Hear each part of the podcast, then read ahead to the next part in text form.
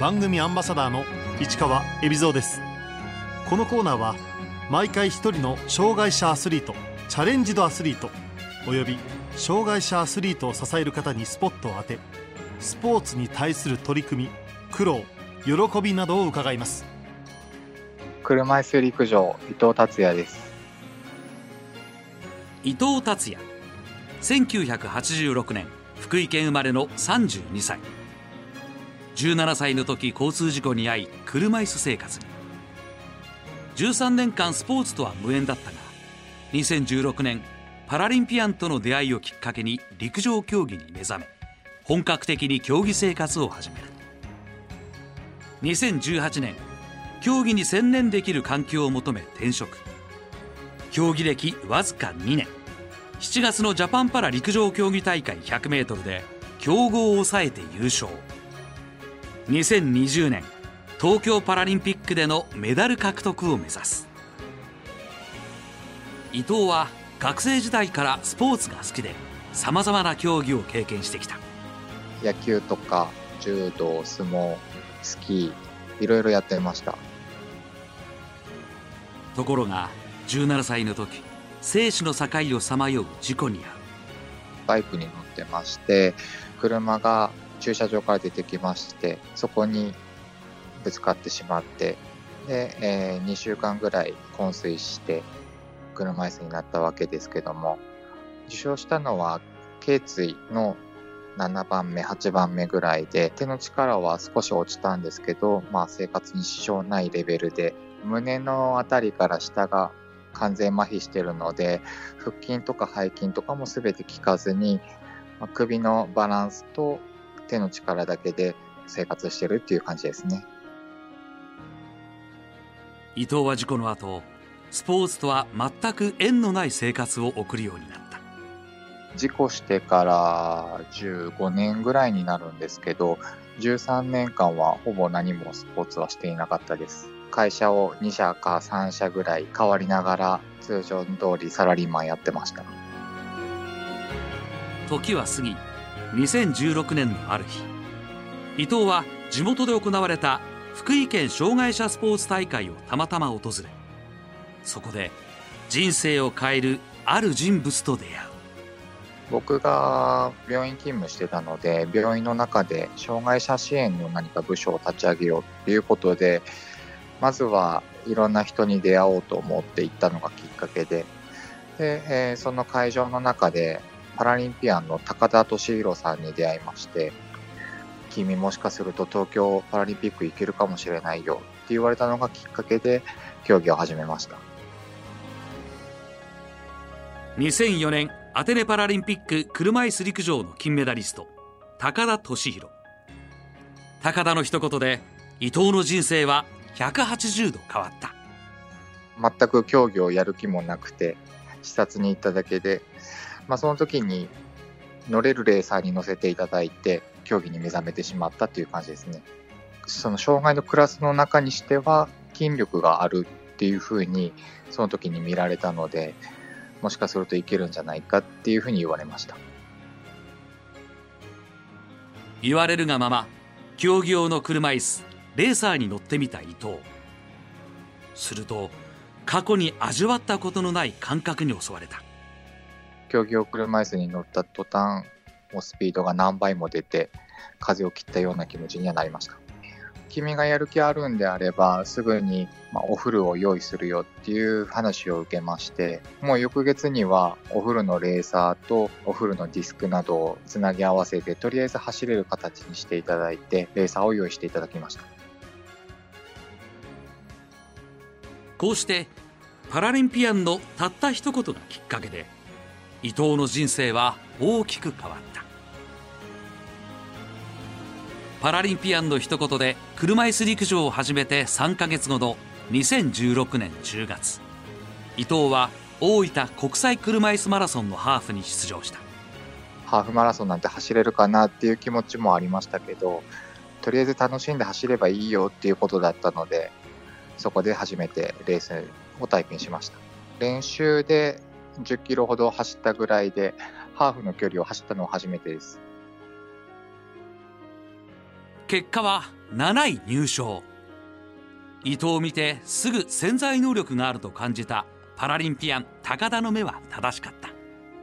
まさかそんな順位取れるとは思ってなかったですし参加した時も完走できればいいかなぐらいでしか考えてなかったのでまずは着順で見てすごくびっくりしました自分自身でその時は高田にもらったおフルの競技用車椅子レーサーで大会に出場した伊藤。この7位入賞を機に自分専用に作られた新しいレーサーを買おうと決心した。周りから一回大会に出て走ってみてそれから考えてみればいいんじゃないっていうふうに言われたので大会終わってすぐに道具の測定をしていただいてでもうすぐに作りました。メーカーは OX です。地元の福井で車椅子屋さんがあるのでそこで測定していただいてもともとそこの車椅子屋さんの方もあのマラソンやってたのでいろいろ任せられるかなって思いまして全てお願いしました。選手の障害の度合いや身体的な特性競技スタイルも踏まえて一つ一つオーダーメイドで作られるレーサー。えー、全部でだいたい100万ぐらいなんですけどもその時にえーと、もともと三輪のトライクっていうバイクをの持ってたのでそれを売ってそのお金で全てレーサーに当てました。新しいレーサーで伊藤が初めて出場した大会が全国車椅子駅伝だ冬だったので全く大会はなくてそのレーサーで初めて出た大会が全国車椅子駅伝が京都であるものですね。福井県のチームであと石川県の方1人入って僕が一番若くはなったんですけども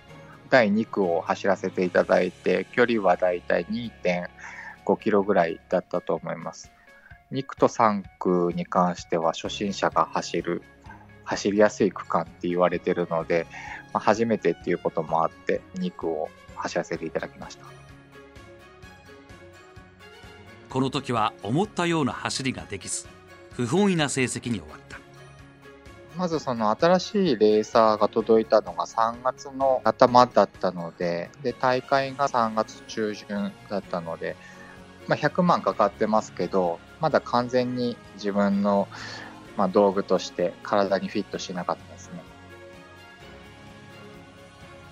思うような結果が出なかったことで伊藤はレーサー購入に続き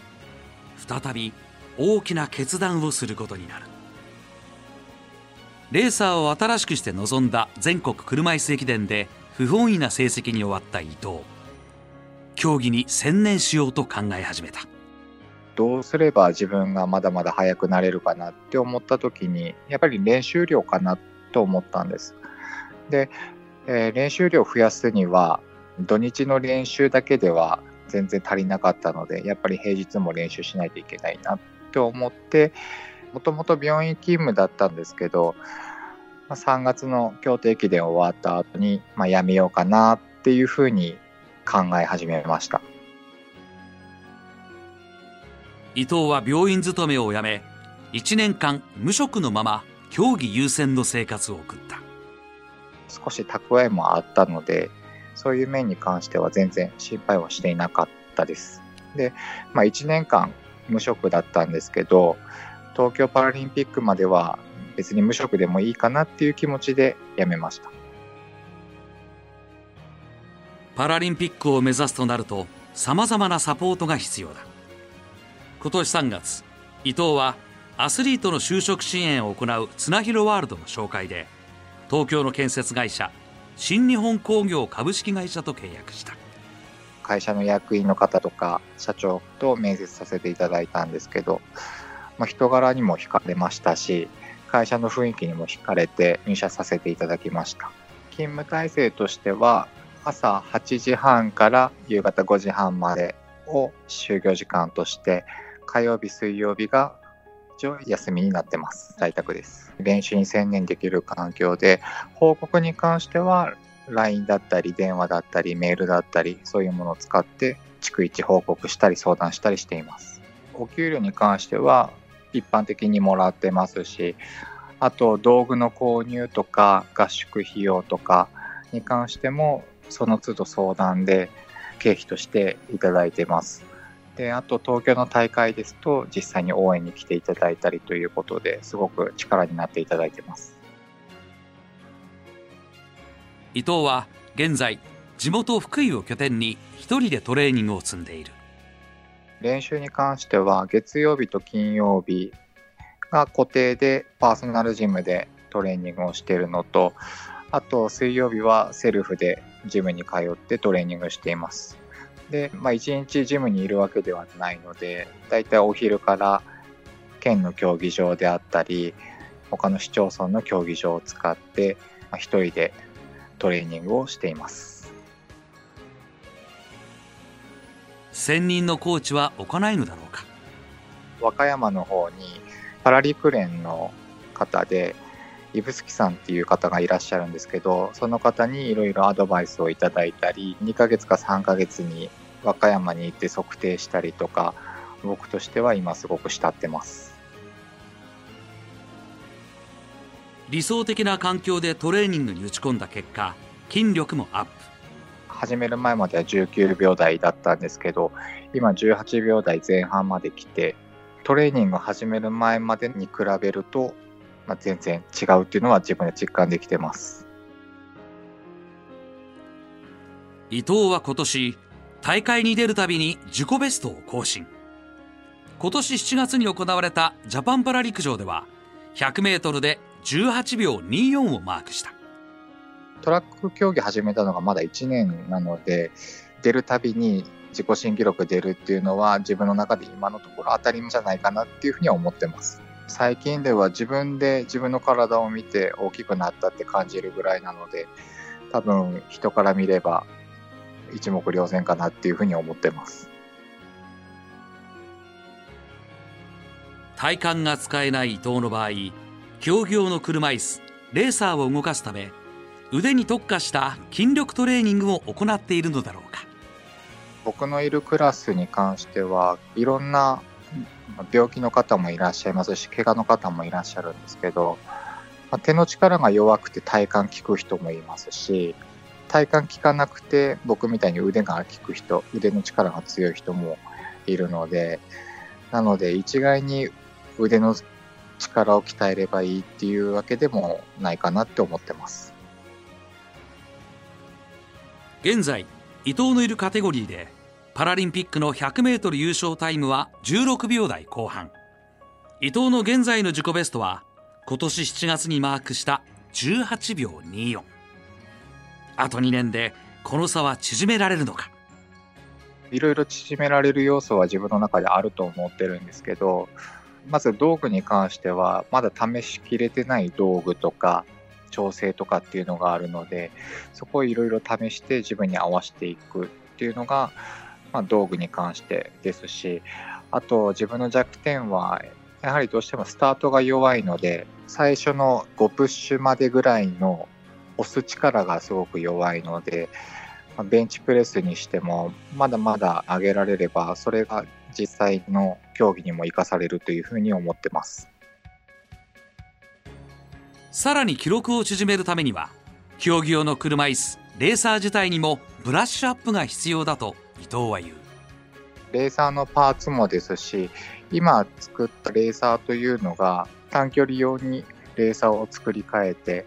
そして道具も見直していく必要があると思います長距離の場合ですと今結構カーボンが主流で使われてるんですけど、カーボンの場合ですと力が逃げるっていうふうに聞いてるので、そこを全部アルミ製に変えて、まあ、直線マシンのように作っていくっていうことですね。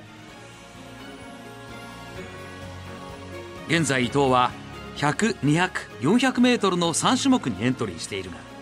メインはあくまで100メートル。400、1500に関しては、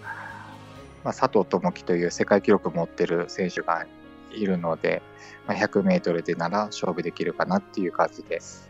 コーナーになると遠心力に振られたり風の影響とかで、まあ、そのレーンの中の進路取りというか、そういうところが重要になってくるんですけど、100は直線を走るだけなので、そういったテクニックっていうのは全て省かれます。100の方がもうパワー勝負っていう感じなので、自分に合ってると思います。伊藤には自分の競技人生とぴったり重なる大好きな一曲がある。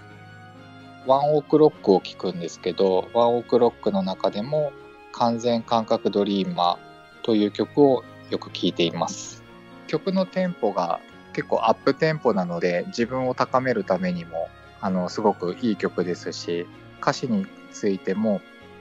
すごく前向きなこと、まあ、自分との戦いというかそういった歌詞が結構含まれているので僕はすごい好きな一曲です。6年前に結婚し現在4歳の子供がいる伊藤夫人との出会いは？妻はあの僕がもともと事故で運ばれた時の病院の看護師さんです。大きい事故だったので ICU から出て一般病棟に上がったその整形の病棟に、まあ、いた看護師さんなんですけど僕が転院決まった時になんとなくこの看護師さんちょっとお友達になりたいなっていうふうに思いまして転院する前に連絡先の交換をしてで、えー、転院した病院にもたまにお見舞いに来てくれたりとかもしてそこから、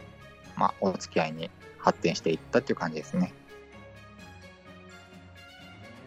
4歳になる伊藤の子供は父親がアスリートであることをもう理解しているのだろうか。レース自体分かりますし練習も分かるんですけどまだこの僕が練習したり大会出ることが仕事っていうことはまだ認識してないですね、まあ、メダルを取ってかっこいいお父さんでいられたらいいなっていうふうには思ってます。今後伊藤が目標にしている大会そこでの目標タイムは？えっ、と今控えてる大会が9月の1日、2日にある日本パラ選手権なので、そこでまずは17秒台に入ることっていうのが大事な目標です。プランとしては、東京パラリンピックで16秒台を出すことが今のところのプランです。16秒台に入るのはそうそう簡単なことではないので、今のところ1年後としては17秒台前半で考えてます。伊藤にこれからの夢目標を聞いた福井県の方で、えー、若い選手が少しずつ出てきてますので僕が教えられることは教えていって、えー、あと競技だけじゃなくて、まあ、福祉の発展にも役に立てればいいかなっていうふうに考えてます。最後に伊藤にとって車椅子陸上の魅力とは？短距離、まあ、100メートル、400メートルに関しては、えー、自分のレーンを最初から最後まで走るっていうのが、えー、ルールですので、その決められた自分のレーンを、まあ、自分の力を信じて、まあ、走る。で、自分の力が劣っていれば、まあ、タイムも落ちるっていうことなので、自分自身の力が試されるので、まあ、自分に嘘はつけないというか、なので、すごくそこに魅力を感じています。